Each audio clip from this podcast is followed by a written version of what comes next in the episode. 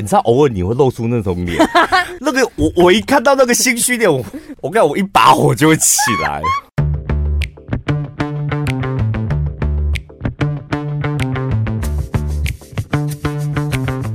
我是小潘，我是宝拉。好的，直接切入主题，伶牙俐齿。对，就那天因为发生了一件一件事情。所以就有感而发，伶牙俐齿真的是蛮重要的一件事。嗯，伶牙俐齿跟油嘴滑舌又不一样。不好意思哦，我们等级不一样。那什么油嘴滑舌？你住住哪儿？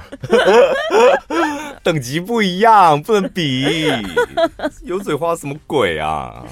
伶牙俐齿对我们来讲有什么好处或有什么帮助吗？因为我觉得态度诚恳。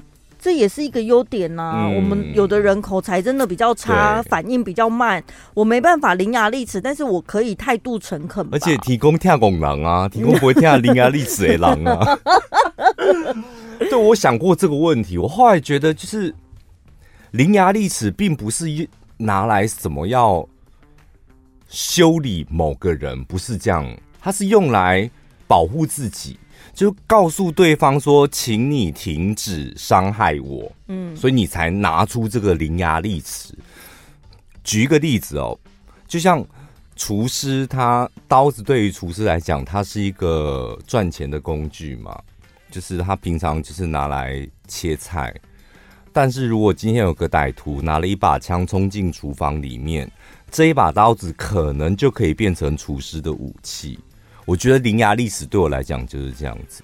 我平常伶牙俐齿是用来工作赚钱，但是如果我个人可能受到伤害或者委屈，或是我要要自己为自己辩驳的时候，伶牙俐俐齿它会变成一个保护我自己的武器。哦，就是这件事情在不同的情境底下，它会有不同的作用。对，但是我觉得或多或少可以得到一点伶牙俐齿的。能力我觉得还蛮不错的，但刚讲到那个油嘴滑舌，千万不要这样，而且你一定要三不五时。如果你有耳闻别人说你油嘴滑舌，你一定要赶紧去把那个人找出来。我讲真的，把谁？把那个讲你油嘴滑舌的人找出来，然后你要跟他成为朋友。你说我为什么油嘴滑舌？我怎么没发现？Oh. 然后请他告诉你，你是讲了哪些字或哪个场合你容易油嘴滑舌？拜托你千万得要改掉。哎呦，怎么越讲我越糊涂？油嘴滑舌跟伶牙俐齿的差什么意思？你怎么会差不多？你怎么分不清楚？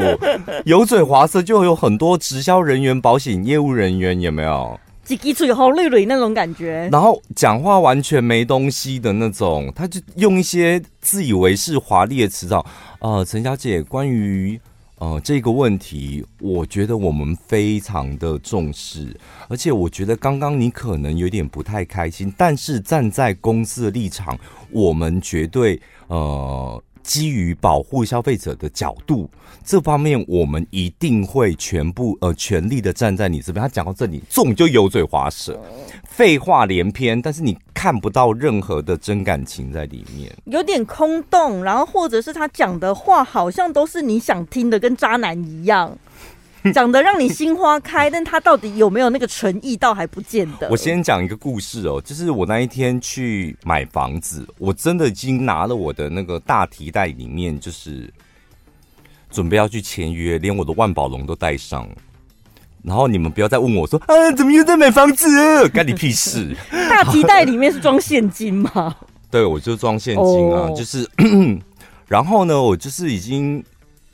真的抱持了一个非常开心的心情，想说我终于要买到一个自己可以住的房子。嗯，然后因为那个房子前前后后我已经看了一年多，将近快两年。它一一片农地的时候，我就知道它要盖房子。嗯，然后现在已经盖的差不多了，我终于下定决心。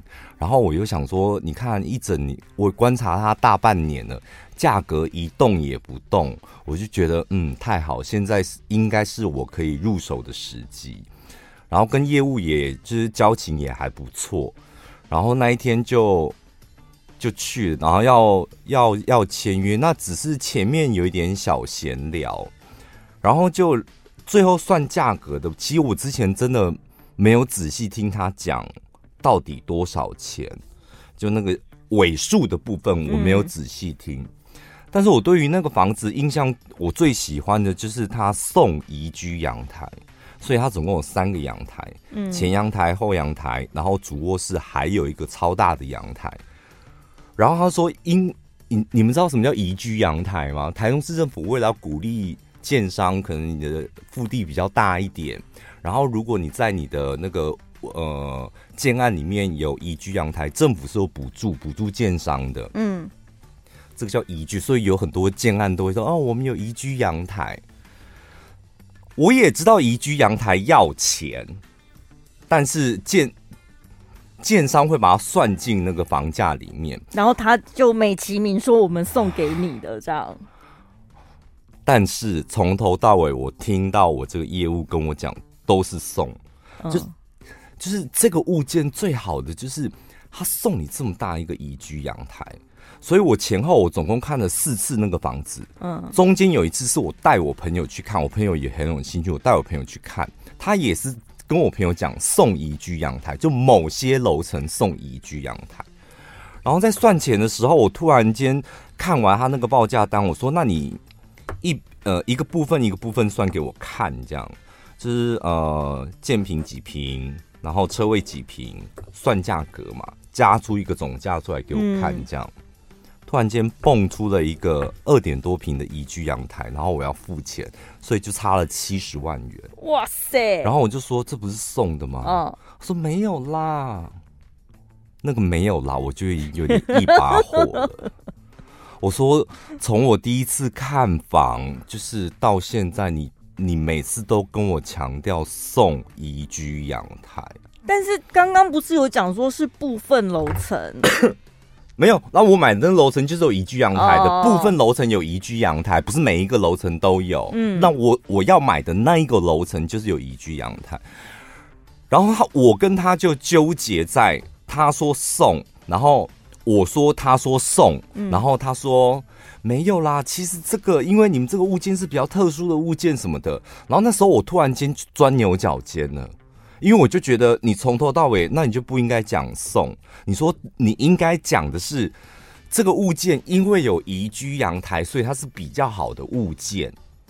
但是它总价会高一点，嗯，那如果你想要得到这样的宜居阳台，那总价高一点，你愿意吗？这样讲我们可以接受啊，是吧？你为什么要说用送？而且我也不是一个看房的菜鸟，嗯、你也不是一个菜鸟，就你是个老鸟，你为什么要用这种套路的话术呢？我当下就有一点点不爽，就在在跟他争执这个，然后我就说，因为你真的讲了，然后。因为我讲出这个话之后，我就看那个业务的脸，就是完完全全一个垮掉。那个垮掉是心虚，你知道，偶尔你会露出那种脸，就是心虚脸，就是讲错了吧？然后你那时候又不太想承认，然后你知道那个我我一看到那个心虚脸，我我跟你讲，我一把火就会起来。我想说，你知道吧？你知道我在讲，我当下我就会觉得，你知道我在讲什么吧？你也知道我在不爽什么吧？那你为什么还要这样做？你知道我这个人就是这样，就是你明知道我这这个点我会生气，那你为什么还要这样做？我当下就陷入那个情绪里面了，然后我就说，你真的不应该这样，而且我我今天我就把我包包拎开了，我说我今天都拿钱要买房子，嗯。我说这种感觉，感觉好像有一点我被唬烂、被骗，然后我还傻乎乎的从家里拎着钱来要买房子。嗯，我就开始在那边有点跟他，但是我那时候真的没有真正发我，但是真的有点闹脾气，就跟他在闹脾气。从头到尾就我跟这个业务，我本来想说，我跟他闹完脾气就结束了嘛。哦，你就是把那个情绪发泄掉，你就还是会继续签。然后，不然你送我个杯子嘛。或一一把雨伞或什么的，鼎泰丰餐券什么的，我当下是真的，因为我知我就说那那个总价，其实我是有做好心理准备的，所以我才会去买嘛。但是就卡在那个宜居阳台，然后他又没有办法安慰我或给我一个合理的解释，我真的一把火就上来。然后他又在那边处在一个他惊掉，嗯，你知道他接下来他怎么做吗？嗯，狡辩吗？没有，他没有狡辩。森宝他跟你一模一样，他就是 就是那个你知道那个懵懵呆呆，然后又有点委屈的脸，就是那个脸给我持续了十秒钟，而且她是一个大姐，就是年纪比我很，就是我我可能要叫她阿姨的大姐这样。嗯，他就说潘先生，那你等一下，然后就叫我等一下，他就出去了。嗯，他出了那个包厢之后，过一会他就带了一个人进来。嗯。我就他的长官是吗？我眼角余光就看了一个男的跟他就进来了。那时候我跟你讲，我彻彻底底理智线断掉。嗯，我想说，好的，伶牙俐齿是该拿出来的时候了。怎样？他的外面带一个人进来是什么意思？我觉得对我来讲就讨救兵啊。哦，他自己无法处理。对，这是我跟你的问题嘛？嗯、那我刚刚我讲的不对，你可以反驳我，或是我哪里就是不理智，你可以反驳我。那你现在是什么意思？我就觉得他去讨救兵，然后他就因为我们那个是一个大，就像我们录音室这种大长桌，一边有三个三个沙发，然后我这边三个，我一个人坐一边嘛。他就带着他的那个主管进来。在我面前，他主管说：“潘先生，真的非常不好意思，可能我们造成你的误会，但是千，但是你千万不要误会，我们没有那个意思。”油嘴滑舌，来了，油嘴滑舌，关枪关掉。抱歉让你误会，但是我们绝对没有那个意思。抱歉让你误会，我们绝对没有那个意思。到底在讲什么？他就一直在鬼打墙，然后他就走过来。走到我沙发面前，就跟那个就是垂头丧气的那个女业务走到我的面前，两个人在沙发面前，然后他们正要坐下来的时候，你知道我这个人就是真的理智线断掉的时候，我就会呈现一股面无表情。嗯，我就真的放下了我的万宝龙之后，抬起头来，然后看着那个经理跟他讲说：“请问一下你的职位是什么？”然后他说：“副理。”嗯，我说：“那你要不要？”先去找你的经理，因为旁边还有一个位置，避免你们待会为了讨救兵在那边跑来跑去。他傻住吗？我跟你讲，这个就是我，我刚刚不是说我眼角余光看到他的时候，我就下定决心我要用伶牙俐齿了吗？嗯、这个就是我伶牙俐齿的起手式。第一个，把气氛搞僵。嗯 因为，因为他想说，哦，好，我要进来安抚这个潘先生的情绪，也只不过先讲了个开场白，还没自我介绍，而且都还没有开始我的话术，竟然他已经料到后面我没有办法说服他，还说我有还预言我可能要再去找救兵。伶牙俐齿的第一招，我跟你讲，先做什么？下马威。呃 我跟你讲啦，不是我的对手，先去找救兵吧。你上面还有经理，经理没没来吗？那董事长要不要？旁边还有一个沙发，叫他进来。不管对手是谁，不管实力怎么样，反正先吓吓他就对了。哦，然后我当然就是因为我讲了这个话，一定会让场面很僵嘛。嗯。但是很僵，其实就是我的目的，就是。当我我个人啊，我都我在讲我个人，就是当我开始要伶牙俐齿的时候，第一个我一定会想尽办法把场面弄得很僵，可能某一句话，那跟我们今天发生的事情是完全没有关系的。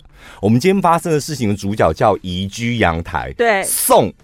或买，对对 对对对对，就这样子而已。但是我讲了一句话，把场面搞僵。那句话叫做：你要不要去找你的经理进来，避免讨救兵的时候跑来跑去很累。然后不是场面很僵了吗？然后他们两个就要坐呢，还是要站呢？就僵在那边大概一两秒的时间，这样。他们正要坐下来的时候。我就抬起头跟那个经理讲说，我还要一杯热美式，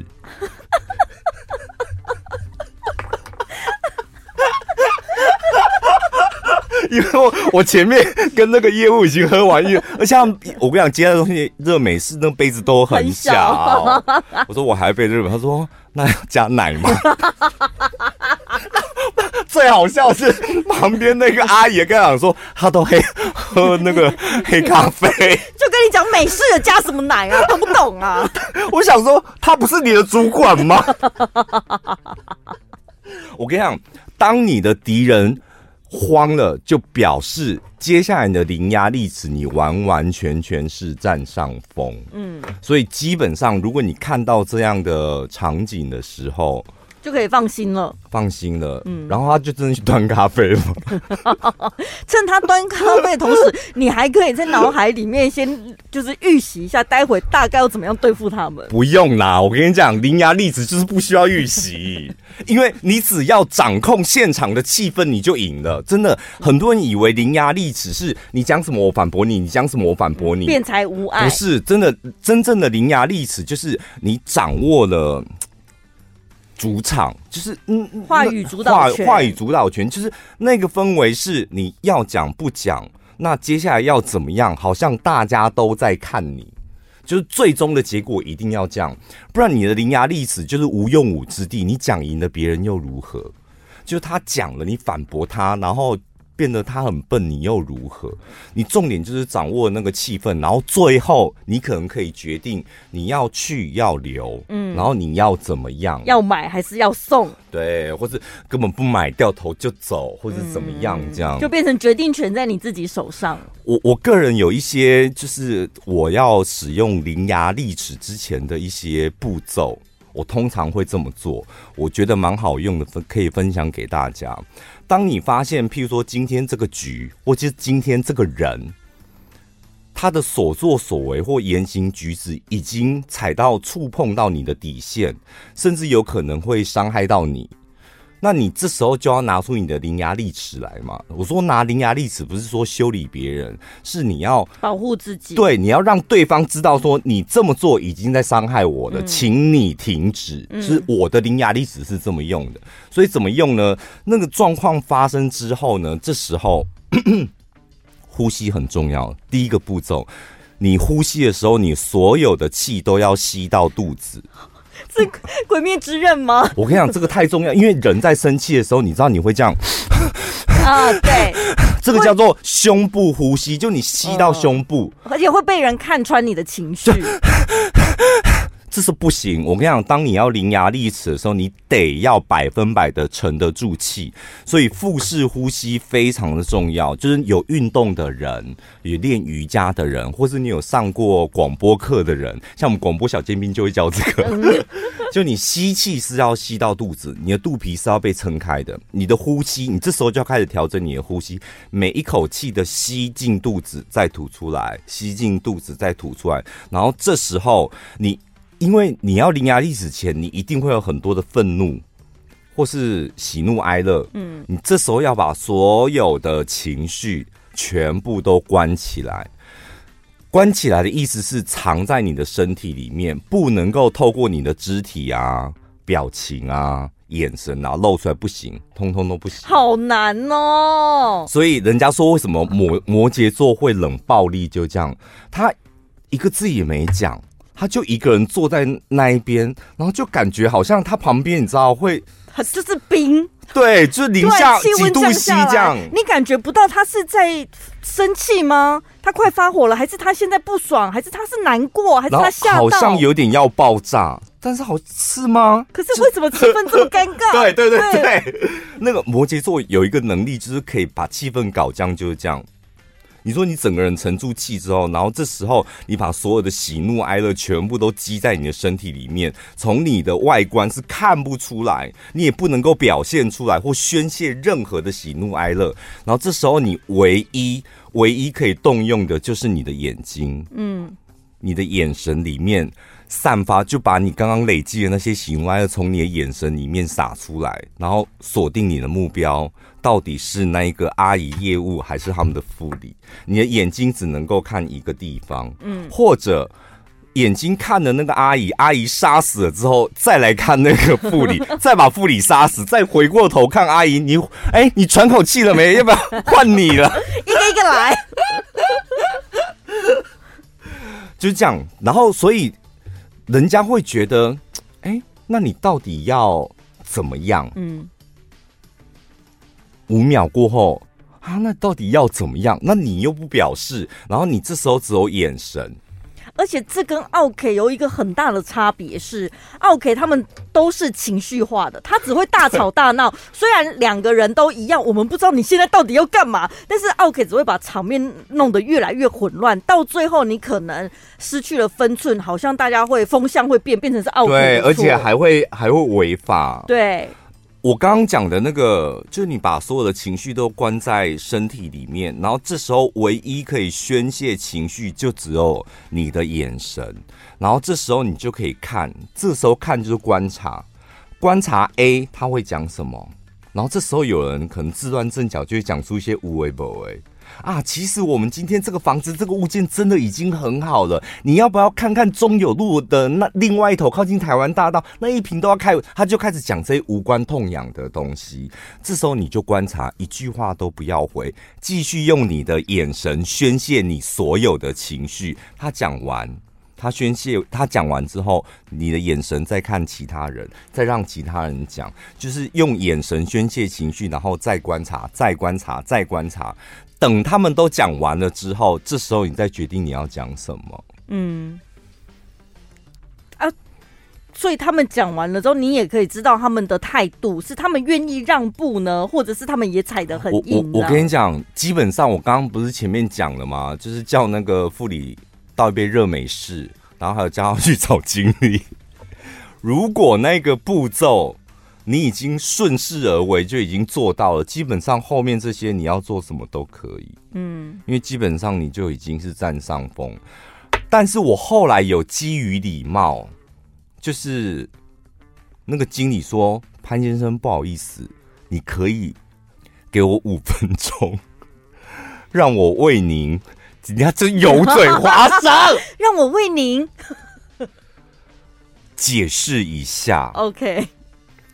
然后我就想，我从头到尾会找这一个这个阿姨业务，就是因为我真的觉得她是一个算是很真诚，然后也没什么太多套路，又很专业的一个人。她我问她问题都可以答的很仔细，这样。然后这个副理他就硬要再解释一次，我就说好，那你就再解释一次，这样。嗯，那个副理就真的解释了，他就把移居阳台的事情。然后他打算从头到尾解释，但他就讲三十秒，大概三十秒一分钟，我就看着他跟他讲说，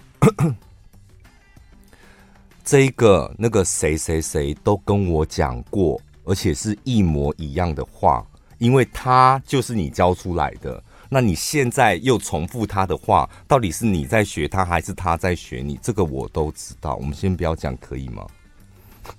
再一次弄僵场面，是不是？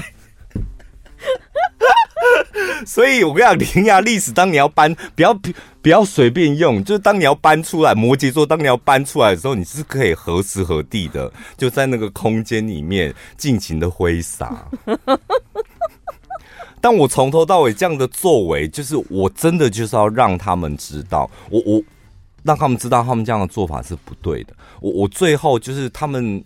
讲了很多，其实我真的也没在听，因为我那时候就是静静的看他们表演。我老实讲，对我来讲就是好像在看脱口秀，然后表演很差的脱口秀这样。我最后只跟他们讲了一句话，就跟他们讲说，我觉得就是买房子对一般人来讲是压力非常大的一件事。你那个房子都是几千万的，所以每一个人一定对于每一个数字。平数大小，我可以用的地方，我要付的钱，对你们来讲可能都差几十万、几百万而已，但对我们来讲，那每一分钱都非常的重要。而且我来买房子，我已经有一点点紧张，要花这么大笔钱，请问谁不紧张？今天我遇到问题，我在请教你们这么大的一间建设公司的时候，你们给我的做法跟回忆是。你们居然二打一，就一个人没有办法，你你一个人不是要解决我问题，你我在我看来，你们现在是打算要二打一，是吗？那我是一个口才算不错的人，我还可以跟你们有一点点的应对，但是我老实讲，我讲的真的没有你们好。那如果是一般人呢？那不就是被你们挨着打吗？我觉得你们这样做法，我个人觉得非常不好。然后我就说，那我今天先走了，我走了。是吧？当时的气氛都到那种地步了，让我喝口水。真的哎，可是像伶牙俐齿这件事情，是有办法让自己越来越进步的吗？绝对可以，真的绝对，因为我我我这方面我是从听众朋友身上学到的。怎么学？我们有很多的听众朋友在刚听我们的节目的时候。他们最常讲的是，我们真的没有办法像你们主持人这样反应这么快，然后用字遣词这么精准。这样有好几个听众朋友，他们说，就是听节目这么多年，突然间有一天顶嘴的他的主管，他发现他的口才变好了。没有错，就是这样，不可能。你今天来。就是哦，读了什么书或者是什么，你一定得要在每一次的挫折，那个挫折就被别人打脸，被别人欺负，然后你回家之后就反复的练习。那他在欺负我的时候，我那时候表情应该怎么样？那我应该讲话还是不讲话？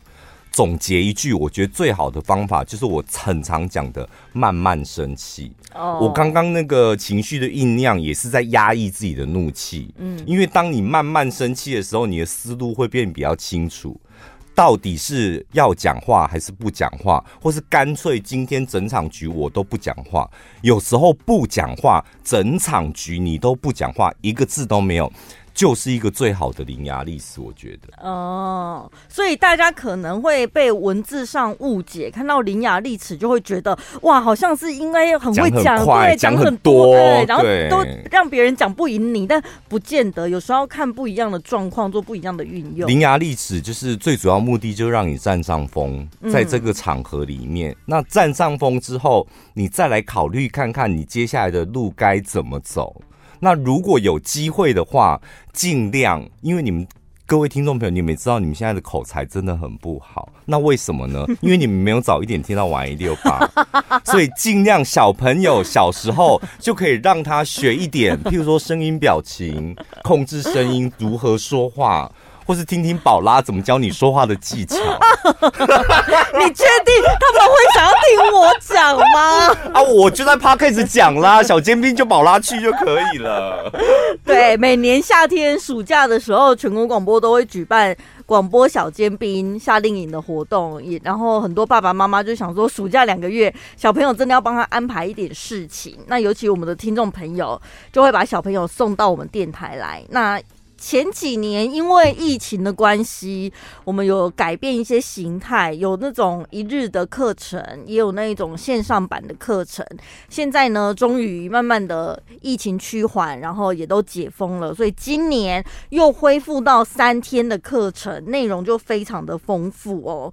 然后有很多 DJ 都会来上课，你可以了解到的呢，就是我们主持人幕后到底要怎么准备，你要做哪些事情才可以。可以完整呈现一个小时、两个小时非常完整的节目，然后常常常会听到一些广告的配音嘛。其实配音员根本没那么多，应该是说同一个配音员，他可以开发出非常多的声音跟声音表情。嗯，要怎么运用，你就可以透过这个课程来学习。然后包括了新闻主播。到底要怎么样去抓重点？然后呢，你的逻辑思考能力要怎么训练？在这一次的课程里面也有安排。今年我们特别跟汉语教育合作，所以呢，他们最擅长的就是安排一些手作的课程，还有科学实验。第一个小朋友呢是会非常的有兴趣，再来呢，他们自己动手做了之后，会得到很多的作品可以带回去。那当然，课程最后我们既然有做了声音的训练。除了科学手作的实验作品带回家做纪念之外呢，也有声音录制，可以跟主持人完成一个作品，然后也让大家带回去做纪念。所以我们特别把这个报名网址放在我们的节目资讯栏，或者是你到全国广播。最重要，你怎么没好好介绍你自己呢？嗯？什么东西？就你那个课啊？哦，就是也是我原来我刚刚讲完啦，哦、对。然后呢，我们你可以在我们的节目资讯栏有一个报名网址，或者是全国广播的官方网站上面都可以线上报名。嗯，然后最最最最重要的是，端午节之前报名有早鸟优惠，所以呢，趁着这几天可以赶快上去报名。应该是可以学到一些伶牙俐齿啦。其实有些小朋友蛮害羞的，然后来参加这些活动呢，他可以认识新朋友嘛，然后也可以透过交朋友的过程。其实我觉得交朋友、自我介绍，这个就是一个很好的练习了。嗯，你要怎么让别人认识你？你要怎么样介绍你自己？然后也很有可能有很大的机会是，就是。你们家的小朋友来教宝拉姐姐怎么说话，因为宝拉姐姐会闹脾气哦，她是最后一个人在那边生闷气，小朋友吵死了。安静，都你们在讲啊，上来上来，都没有人要听我讲，我才不会这样嘞。好，接下来这个是一个听众朋友的问题。呃，小潘你好，非常呃喜欢你的清晰思路哦，想跟你分享一个小问题。他说：“我的好姐妹在一间公司任职，因为从公司起步的时候就在公司工作，陪着老板打拼到现在三年。老板需要资金，所以希望他能够入股。于是呢，他入股了一百万。那去年老板找到了资金庞大的股东，所以希望呢，他可以把那些股份卖给新的股东。那我这个朋友想想，这样也好。”之后可能有急需要用这笔钱，不过当他一百万回到自己的口袋的时候，公司的财务突然出现了一些问题。老板希望能够这个同仁能够再借公司一百万，借来干嘛呢？发薪水，还有公司其他的债务等等。那老板有说之后增资的时候会偿还这笔钱。但是呢，现在拖了半年，那双手一摊就说公司没钱，不止没还钱，那这个同事的薪水也被砍半，请问该怎么办？Oh my god！他先入股了一百万，嗯，然后他找到了一个新股东，所以股份出清了嘛？股份出清哈，所以那个时候如果不要再投入，是不是他就已经获利了结了？他本来是安安全的啦，就顶多他本来是顶多只有薪水被砍半。对，那他现在他离不开哦，因为他还有一百万在公司那边，他第二次投入是帮助公司，嗯、但是我不知道他这个一百万之他之前的一百万是入股嘛？那之后是借老板一百万，那就是借贷关系啊，嗯，都没有入不入股啊。啊，你借贷就是啊，我双手一摊，现在真的没钱啊。那更贱一点是，到底是谁没钱？是你没钱，还是公司没钱？嗯，这个同这个听众朋友他可能也不知道，嗯。那老板就双手一摊说没钱，那公司也没钱，所以薪水也得要砍半，怎么办？我有问了一下这个听众朋友，就是 因为毕竟三年是真的是一个新公司，创立三年对我来讲都还算是一个风险很大的公司，呃，还是处于一个不稳定，就是可能大赚大赔，这都是 很正常的事情。但你有提到一个重点，就是你们公司从五十个员工陆陆续续已经离职，到现在可能剩下不到十个员工。这个是个非常大的警讯。对呀，因为新创事业，我就说五年内甚至十年内，你要达到一个损益良平或稳定获利，其实是非常困难的一件事情。机运很重要嘛。但是如果这个团队里面有超过百分之五十以上的人都选择不相信这个领导者，那我问你，你留下来干嘛？就是不甘心呐、啊，赔了那一百万呢、欸。世界上没有几个马斯克，也没有几间特斯拉。就是特斯拉在亏钱的时候，员工都跑了嘛，都走了，这样子留几个，真的没有几间。我觉得大部分我们还还是要相信大多数人的想法，或大数法则，有一半以上的人都觉得可能这个公司或这个领导是不太靠谱，或是没有未来的时候，我个人的建议当然还是走。那怎么办？我投入的资金，我就只能认赔了。你这不是投入资金，你投入的资金你已经拿回来了。嗯、你现在这一百万是你个人的借贷关系，所以个人借贷你就得要用个人借贷的方式去还。当初老板跟你借这一百万，因为他要发薪水。他有付了一点债，到底到底是用公司名义跟你借，嗯，还是个人名义跟你借？而且你们当初有没有借据，或者是任何记录可以证明你借了他？汇款你是汇到公司还是汇到个人？嗯，那这个我们不清楚。那借贷关系你就用借贷关系去跟他偿还，找律师啊，或找什么跟他偿还，寄存征信函。但是如果说，要不要留在这间公司？单看这个公司，我个人是觉得，如果是我，我会去选择另外一个机会。怎么做？其实我觉得，对我来讲，风险比较低的做法是：现在营运不好，我人生没有几个十年、几个五年可以陪你。度过那个低潮，嗯，我宁可很现实的一点，我要顾我自己嘛，所以我选择离开这间风险很高的公司，我先去外面可能寻求其他机会，或是养活我自己的机会。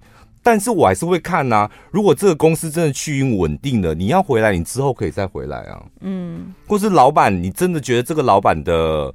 行事作风哦，你当初看错了也没有关系啊，你可以再应征看看，搞不好你还是可以再回来啊。啊，如果回不来就算了，你没关系，这这都是你的决定。但是所有的决决定都不要替公司想，你铁定要先保护好自己，嗯，不然你现在。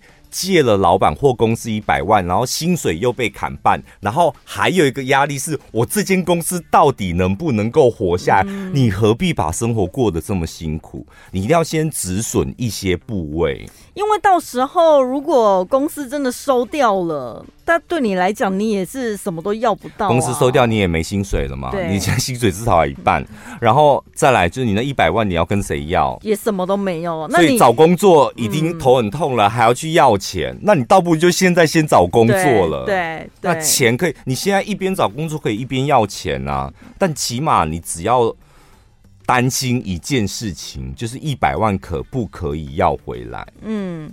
先现在顺序就是先找工作，找到一份不错的工作，稳定的薪水了，然后呢，一边要钱。那你工作那边已经可以解决你薪资的问题了嘛？那再来你就是只要再专心想办法把一百万要回来就好了。